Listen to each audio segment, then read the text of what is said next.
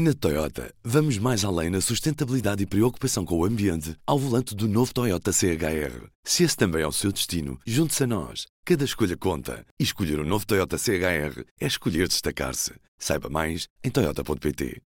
P24, edição da manhã de quarta-feira, 4 de abril. Apresentamos a nova gama de veículos híbridos plug-in.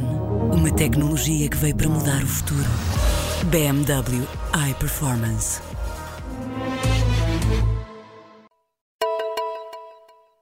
O governo e o PSD estão muito próximos de chegar a um acordo que vai dar às autarquias 1.200 milhões de euros. O pacote que transfere as novas competências do Estado Central para as câmaras foi confirmado ao público pelo Ministério da Administração Interna. É precisamente Eduardo Cabrita, o responsável do Executivo pelo dossiê da descentralização.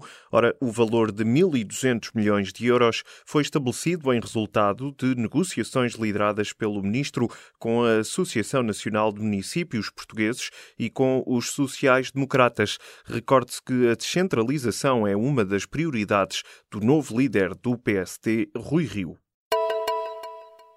O Ministério da Educação pagou mais de 66 milhões de euros entre 2005 e 2013 só a quatro colégios privados do grupo GPS. Os colégios conseguiram estes contratos com recurso ao pagamento de luvas ao antigo secretário de Estado adjunto e da Educação José Manuel Navarro e ao então diretor regional da Educação de Lisboa José de Almeida. Estas informações constam de acusação deste caso, um documento com 260 68 páginas a que o público teve acesso. Ora, a acusação explica que as contrapartidas para favorecer aquele grupo terão sido pagas através de cargos remunerados que os dois decisores públicos ocuparam no grupo pouco depois de terem abandonado as funções públicas ainda em 2005. O antigo inspetor-geral do Trabalho é acusado pelo Ministério Público dos crimes de abuso de poder e violação do dever de sigilo.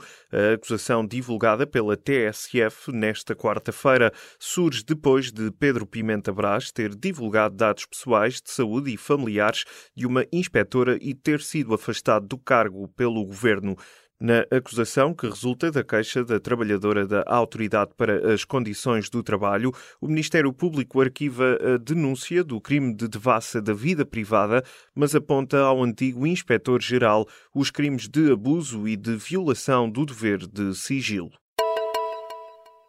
No ano passado, o INEM demorou em média 36 segundos a atender chamadas de socorro. O número corresponde ao dobro do tempo de resposta em 2016, ano em que se tinha verificado um agravamento deste indicador. Questionado pelo público, o INEM diz que o aumento do tempo médio de atendimento deve-se a um déficit de recursos humanos.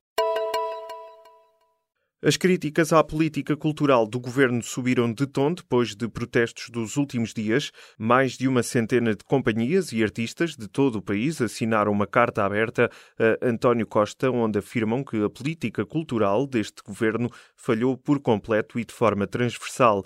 Entretanto, o secretário de Estado Miguel Honrado admite rever o modelo de apoio às artes e não exclui o novo reforço de verbas, mas pode não ser o bastante para calar a contestação do setor. Quase 30% dos estudantes abandonaram o ensino superior. A conclusão consta no relatório da Direção-Geral de Estatística da Educação e Ciência. Os dados oficiais mostram também que menos de metade dos alunos consegue acabar os estudos nos três anos de duração de um curso. Esta é a primeira vez que a Direção-Geral de Estatística da Educação e Ciência desenvolve um trabalho como este. O relatório conclui ainda que mais de metade dos alunos que entraram com média de 10 valores não acaba a licenciatura. Só 46% termina nos três anos previstos. O comandante do Exército Brasileiro disse estar contra a impunidade no julgamento de Lula da Silva, marcado para esta quarta-feira. A posição do general foi partilhada pelo próprio no Twitter e está a ser interpretada no Brasil como uma tentativa incomum de condicionar e interferir na decisão do Supremo Tribunal Federal. Em causa está o pedido de habeas corpus do ex-presidente Lula da Silva, condenado a 12 anos e um mês de prisão por corrupção e lavagem de dinheiro no âmbito do processo Lava Jato.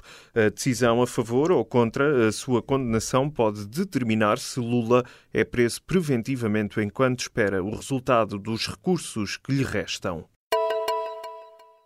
Dezenas de voos da Ryanair foram cancelados ao início da manhã desta quarta-feira, o último dia de greve dos tripulantes da companhia irlandesa.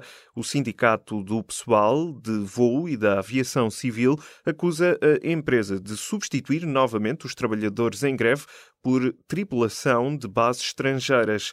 De acordo com a sindicalista Luciana Passo, em 18 partidas, 11 voos foram cancelados, sendo que os aviões estão a sair de território nacional sem passageiros foi o pontapé de uma vida. Cristiano Ronaldo bisou no jogo do Real Madrid frente à Juventus na primeira mão dos quartos de final da Liga dos Campeões. Os bicampeões da Europa venceram o encontro por 3-0, mas o segundo golo de CR7 deu a volta ao mundo. Um pontapé de bicicleta do jogador que faz nesta quarta-feira capa nos principais jornais desportivos da Europa. No outro jogo da Liga dos Campeões, o Bayern de Munique venceu o Sevilha por 2-1. Um tiroteio perto da sede do YouTube na Califórnia fez pelo menos um morto e três feridos. A alegada autora do ataque, uma mulher cuja identidade não foi ainda confirmada, suicidou-se segundo as autoridades locais.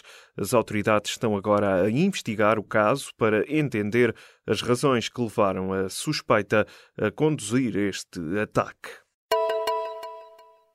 Na Toyota, vamos mais além na sustentabilidade e preocupação com o ambiente ao volante do novo Toyota CHR. Se esse também é o seu destino, junte-se a nós. Cada escolha conta. E escolher o um novo Toyota CHR é escolher destacar-se. Saiba mais em Toyota.pt.